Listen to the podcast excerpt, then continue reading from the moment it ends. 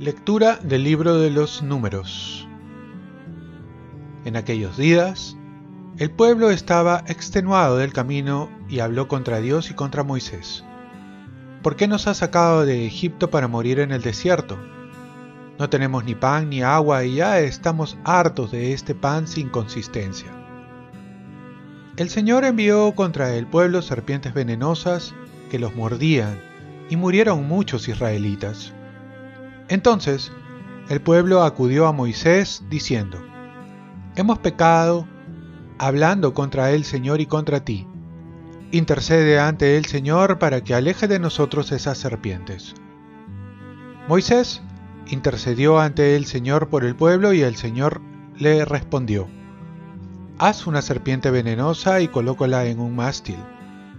Todo el que haya sido mordido al mirarla quedará sano. Moisés hizo una serpiente de bronce y la puso en un mástil. Cuando alguno era mordido por la serpiente, miraba a la serpiente de bronce y quedaba curado. Palabra de Dios. Salmo responsorial. Dichosos los que viven en tu casa, Señor.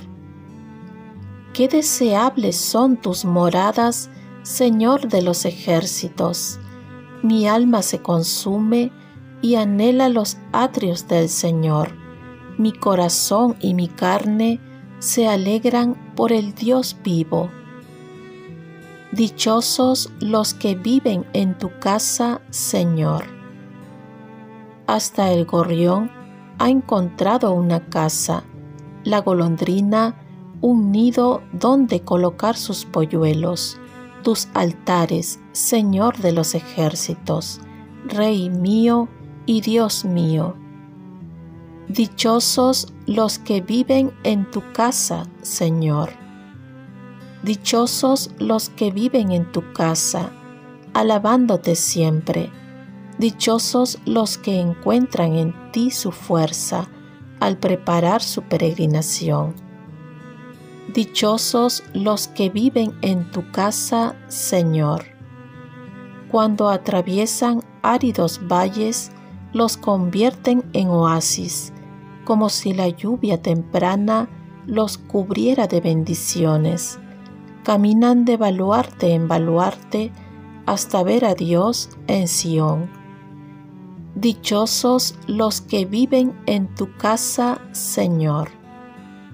Vale más un día en tus atrios que mil en mi casa, y prefiero el umbral de la casa de Dios a vivir con los malvados. Dichosos los que viven en tu casa, Señor, porque el Señor es sol y escudo, Él da la gracia y la gloria. El Señor no niega sus bienes a los de conducta intachable. Dichosos los que viven en tu casa, Señor. Lectura de la carta del apóstol San Pablo a los filipenses. Hermanos, tengan entre ustedes los mismos sentimientos de Cristo Jesús. Él, a pesar de su condición divina, no hizo alarde de su categoría de Dios al contrario, se despojó de su rango y tomó la condición de esclavo, pasando por uno de tantos. Y así, actuando como un hombre cualquiera, se rebajó hasta someterse incluso a la muerte y una muerte de cruz. Por eso Dios lo levantó sobre todo y le concedió el nombre sobre todo nombre, de modo que al nombre de Jesús toda rodilla se doble en el cielo, en la tierra, en el abismo, y toda lengua proclame, Jesucristo es Señor para gloria de Dios Padre.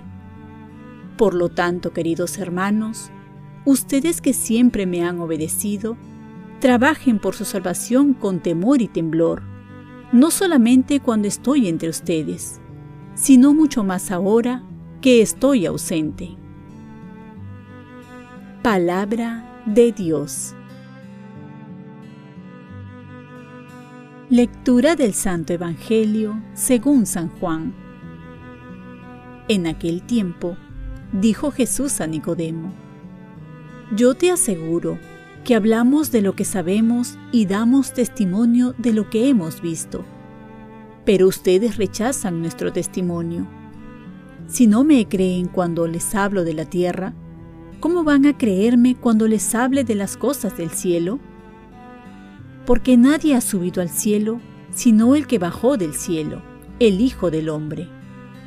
Lo mismo que Moisés elevó la serpiente en el desierto, así tiene que ser elevado el Hijo del Hombre, para que todo el que cree en él tenga vida eterna.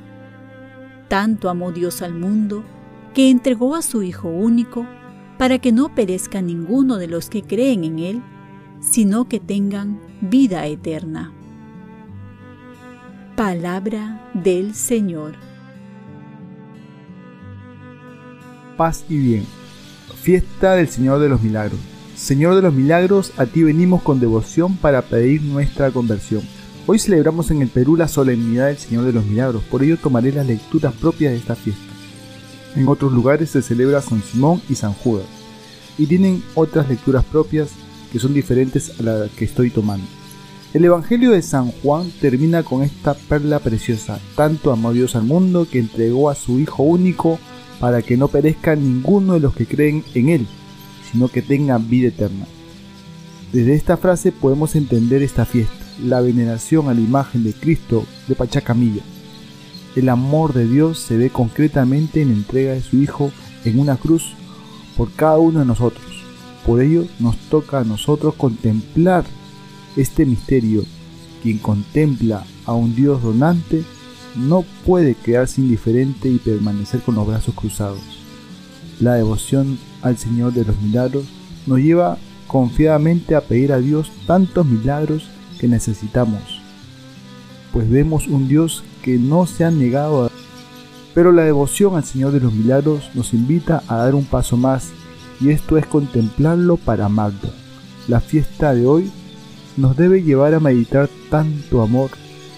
Así San Francisco de Asís decía a sus hermanos, la cruz servía de libro a los hermanos, día y noche la meditaban. Ver la cruz es ver el amor de Dios que nos invita a amar como Él. Nos debe invitar también a saber llevar nuestras cruces de cada día de aceptarlas y llevarlas con Jesús, que nos acompaña y acude a quien se lo pide. San Pío Pietrelcina decía al respecto, Casi todos vienen a mí para que les alivie la cruz. Son muy pocos los que se acercan para que les enseñe a llevarla. Es verdad que pedimos a Dios que nos quite aquella cruz tan pesada, pero también podemos pedirle que nos ayude a cargarla con amor por Él ofrezcamos nuestro día. Dios Padre nuestro, yo te ofrezco toda mi jornada en unión con el corazón de tu Hijo Jesucristo, que sigue ofreciéndose a ti en Eucaristía para la salvación del mundo. Que el Espíritu Santo sea mi guía y mi fuerza en este día para ser testigo de tu amor.